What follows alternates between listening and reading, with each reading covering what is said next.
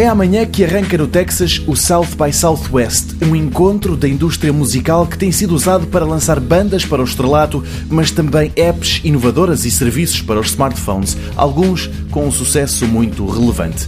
Este ano, para além de um ou outro projeto musical português, é no campo da tecnologia que se centram as principais expectativas da economia nacional.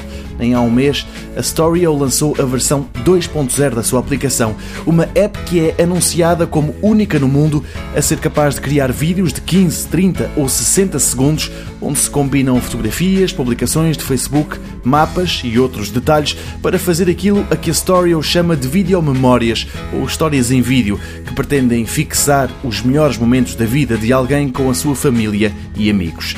É aqui que surge a novidade. O Facebook tem o Slideshows e a Google tem o Photos, mas só a app portuguesa é que consegue reunir as fotos e publicações de várias pessoas para chegar ao vídeo final. E tudo isto de forma automática.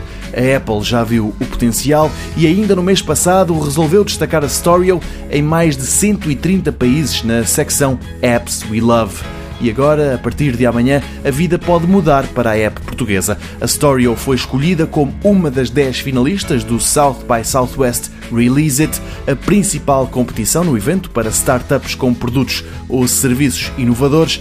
A avaliar as apresentações de amanhã vai estar um painel de juízes composto por especialistas da indústria tecnológica, jornalistas e investidores.